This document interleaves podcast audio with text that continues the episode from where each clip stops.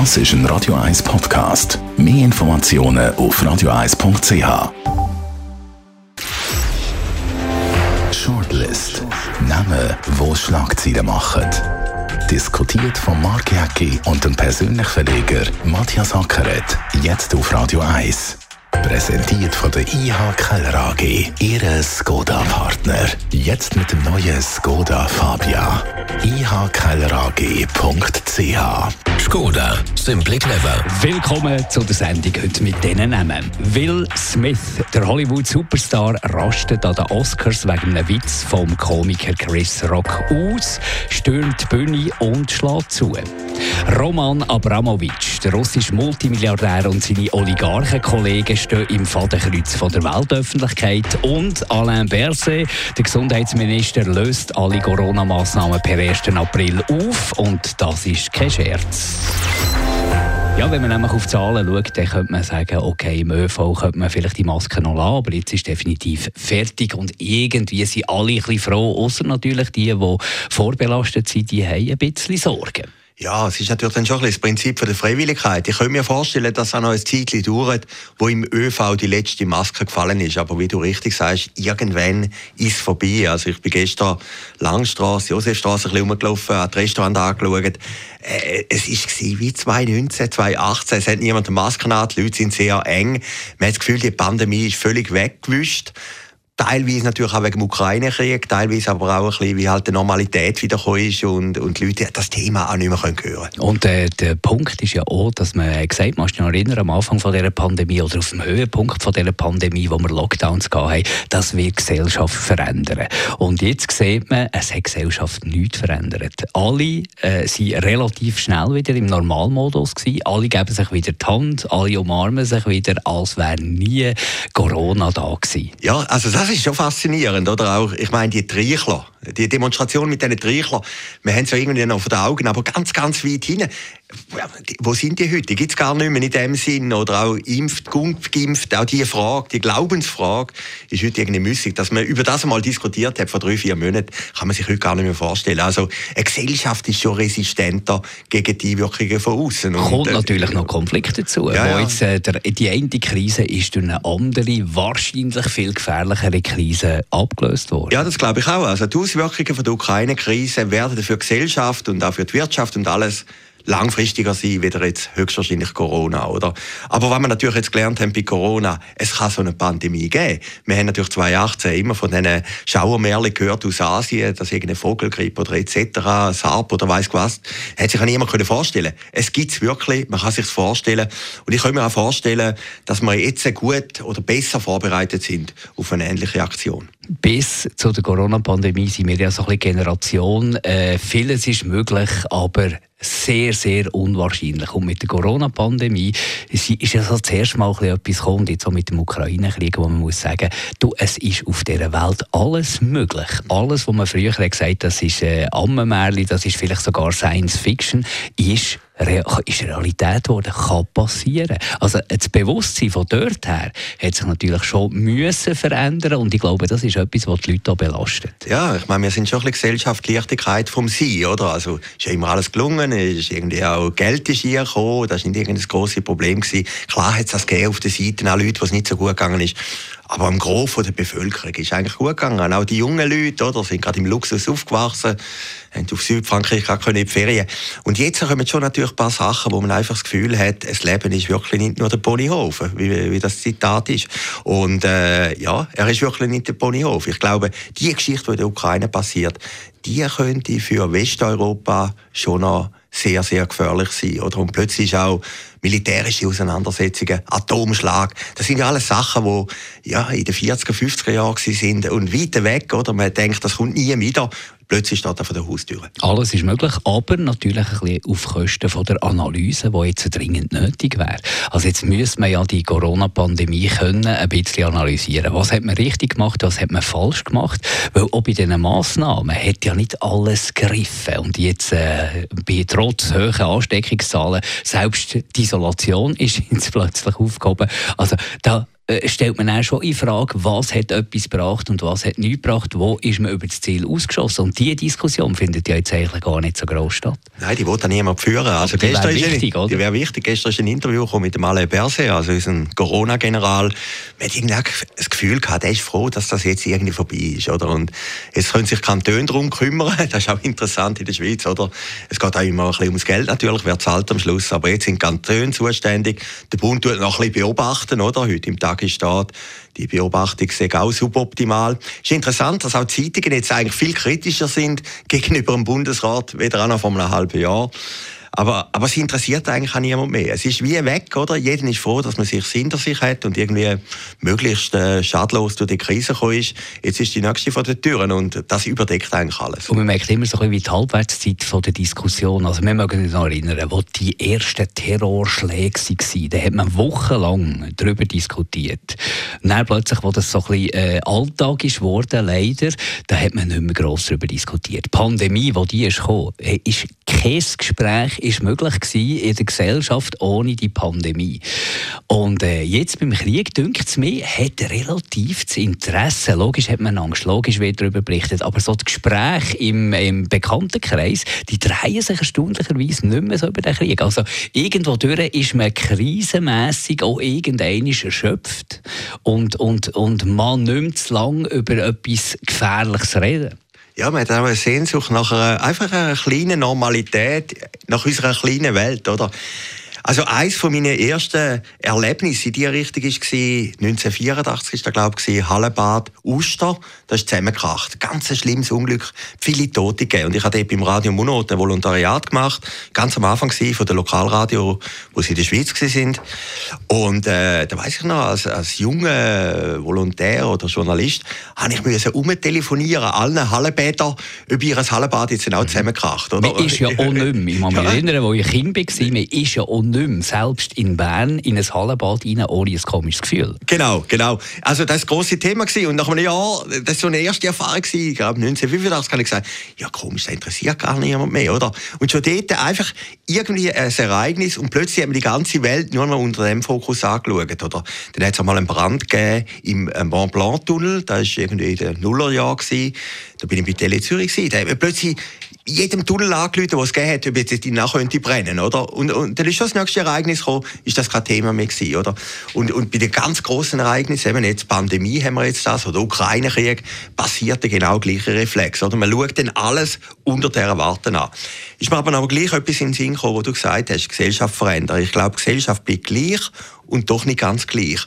Ob Homeoffice oder, oder Bürooffice, ob sich das wieder so durchsetzt wie vorher, da bin ich nicht sicher. Also ich könnte mir vorstellen, man hat sich ein bisschen daran gewöhnt, dass man die arbeiten kann, dass man die im Prinzip auch einen Arbeitsplatz hat und es wird relativ schwierig sein für die Arbeitgeber und die Arbeitgeber fänden das vielleicht auch nicht mehr so, dass ihre Leute ins Büro kommen. Ich glaube, es gibt einen Mix. Es wird einen Mix geben und auch der Arbeitgeber, ich merke das ja selber, hat auch das Vertrauen in den Arbeitnehmer, oder? Da hast du vorhin vielleicht hast du immer gedacht, alle müssen immer im gleichen Haufen hocken und die Arbeit da machen.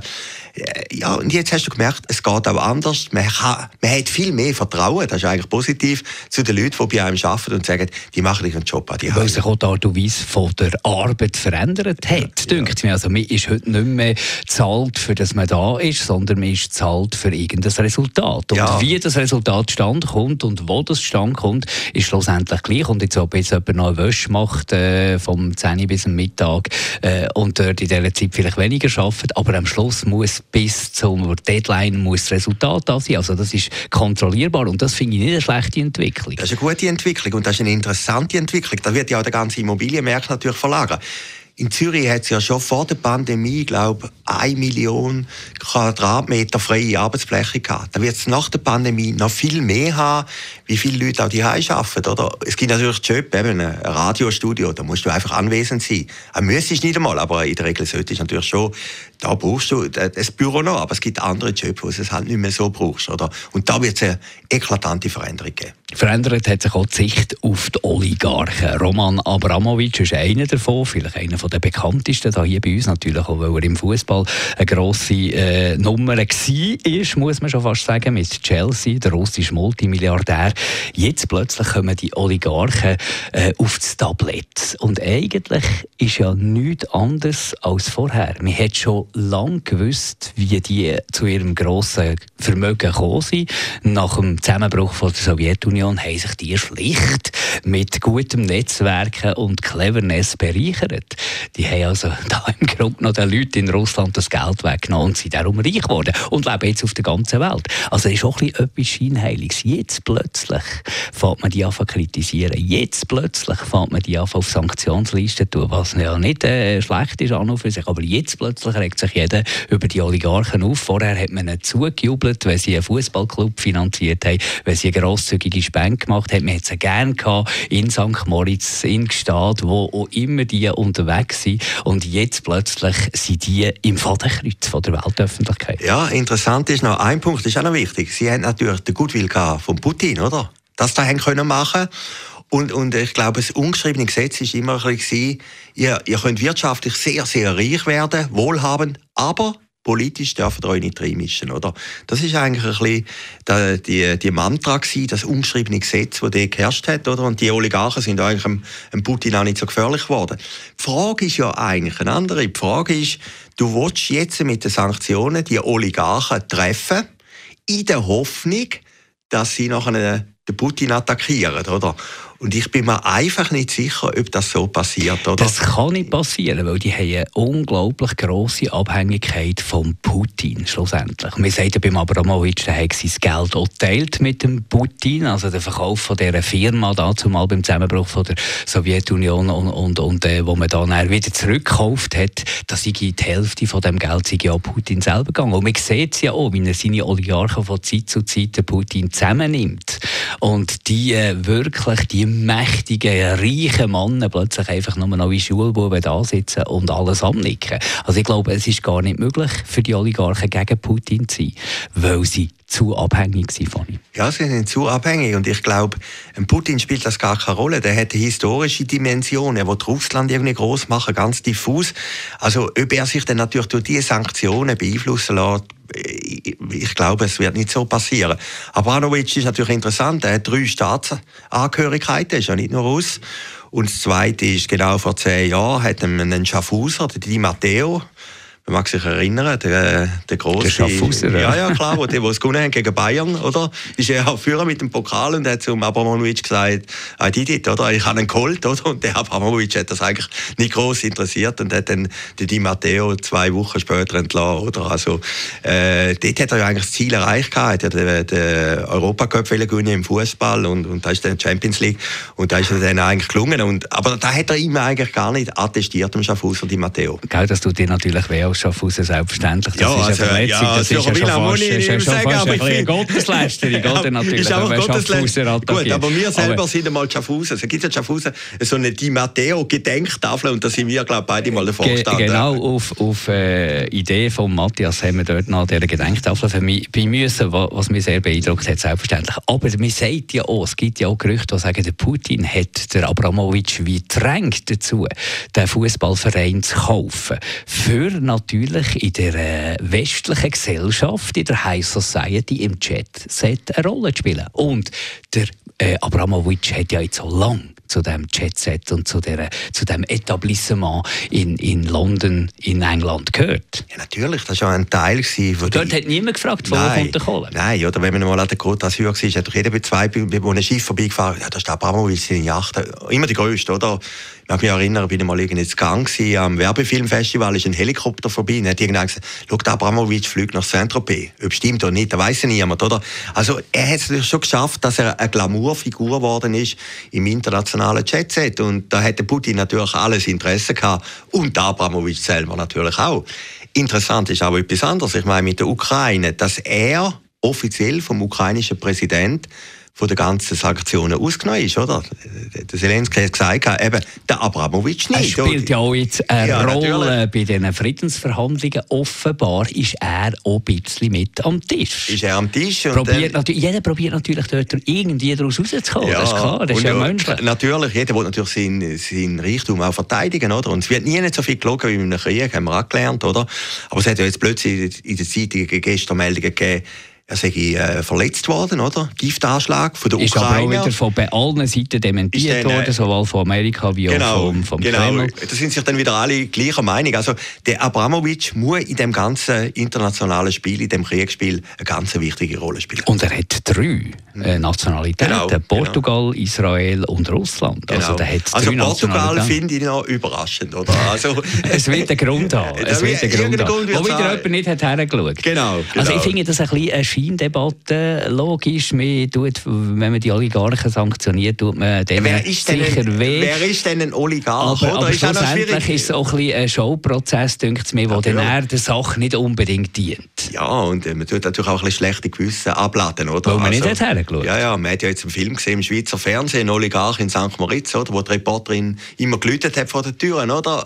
Äh, jetzt ist da plötzlich der Bösewicht vier, fünf Wochen vorher war ja plötzlich der gute Guy in St. Moritz, der alle, alle eingeladen hat, oder? Also, Entweder ja. sind sie immer schon böse wichtig genau. gewesen, oder, oder äh, jetzt ist ein Showprozess. Gut, gehen wir noch zum Will Smith, gehen wir äh, zum Hollywood-Superstar, wo ja eigentlich die Oscar-Verleihung wäre langweilig gewesen, wäre nicht er auf die Bühne gestürmt, weil der Komiker der Chris Rock da, äh, kann man ähm, sagen, geschmacklose Sprüche gemacht gegen äh, die Frisur von ihrer Frau, die hat wegen einer Krankheit hat die äh, wirklich praktische Glatze und das hat der Will Smith nicht mehr ausgehalten. Ich, also, ich behauptet, das ist inszeniert. Aber äh, man muss jetzt wahrscheinlich sagen, es ist nicht inszeniert gewesen, das ist ein spontaner Entscheid gewesen. Und das ist doch noch erstaunlich für einen der erfolgreichsten Filmstars, der mit allen Wasser gewaschen ist, der jederzeit ganz genau weiß, was man muss machen, was was auslöst, dass dann auf die Bühne steht und körperliche Attacken lanciert. Ich glaube, es geht nicht. Ja, es geht einfach nicht. Aber ich glaube, irgendwann hat sich doch nicht mehr selber gespürt. Und ja, irgendwann hat er gedacht, jetzt kommt der Spruch schon wieder. Der hat ja der Komiker x-mal gebracht und dann ist er auf der Bühne gestanden. Ich habe es nachher ein paar Mal angeschaut. Also, der Komiker erwartet ihn ja freudig, oder? Er lächelt und dann kommt er und haut ihm einfach links eine an. Ja, und zwar ziemlich heftig. Und ziemlich heftig. Ja. Und das Interessante ist eigentlich, an diesem Wochenende war auch die Attacke auf den Pocher, Oliver Pocher in Deutschland, oder? Ähnlich, auf die ähnliche Seite, oder? Also da kommt schon etwas Anarchisches für beim Mann, wo dann halt Abrechnung ist, wie Kain und Abel, ganz früher in der Bibel, eins zu eins. Und Gut, man, man, kann, noch, man, man kann es nicht ganz vergleichen. Die Fälle beim Pocher war es ein Drittklass-Comedian, der das Ganze inszeniert hat. Aber Dorfigen, aber Dorfigen tut gleich weh, oder? Und natürlich, ja, ja, ja, hat auch recht zugeschlagen. Und natürlich hat wollen irgendwie auf eine sehr dubiose Art und Weise und verurteilenswürdige Art und Weise da irgendwie an Raum kommen. Jetzt gibt es natürlich dort Gerichtsfälle. Aber es geht auch um eine Frau am Schluss, Aber der Will Smith ist ja nicht ein unbekannter Drittklass-Komiker. Das Nein, ist einer der, von den... Das auch noch recht geschlagen, oder? Einer ja. der grössten Stars, die Hollywood überhaupt hat. Und der, ist, der, der kennt ja alles, die Mechanismen. Also dort ist wahrscheinlich schon noch ein bisschen mehr dahinter, dass einer dermaßen. Ja gut, aber der ist doch dort gehockt und dann fängt er mit seinen Sprüchen und dann denkt er, nein, nicht schon wieder. Und dann nochmal und der hat sich doch selber nicht mehr gespürt. Plötzlich ist er auf dieser Bühne gestanden und denkt, jetzt brülle ich den mal ab, oder? Ja? Und ist dann selber überall, er fängt dann nachher noch an brüllen. Gewinnt ja noch. Ja, gewinnt ja noch, das, das beste Schauspieler. Nachher gewinnt er noch, oder? Aber das Beste hat er gefunden, er fängt dann noch an brüllen. Das ist natürlich auch Amerika und entschuldigen sie und alles, oder? Gehört ja auch ein bisschen zum Ritual. Aber ich glaube, für die Oscar 4 selber ist das sensationell gewesen, wie, wie alle hätten nur über das geschnorrt nachher, oder? Wobei, das wird jetzt noch ein Nachspiel haben, nehme ich an. Die können jetzt da nicht einfach äh, drüber hinweggehen und das versanden. Ja, aber du kannst ja den Oscar nicht wegnehmen. Nein, ich meine, das kannst du nicht. Die filmische Leistung ist ja, ob er jetzt gehauen hat oder nicht gehauen hat. Und der andere hat ihm ja gesagt, der andere ist jetzt auch weltberühmt worden als Komiker. Also von dem her ist doch das irgendwie okay. Aber ich finde es noch interessant, dass beim Mann jetzt so anarchische Urkräfte führen kommen, oder? Gut, das, das hat es ja immer gegeben. Ja, Typen, was ist, im Griff haben. Natürlich, aber jetzt in dieser prominenten Liga ist jetzt relativ selten gewesen, oder? Und, äh, äh, also man kann ja positiv sagen, es ist immerhin transparent. Wir hauen nicht zu, aber wir hauen ab und sind in einer Woche wieder da mit der Shortlist. Shortlist mit dem Mark Jäcki und dem Matthias Ackeret. Zum Nachlesen und Abonnieren als Podcast auf radioeis.ch.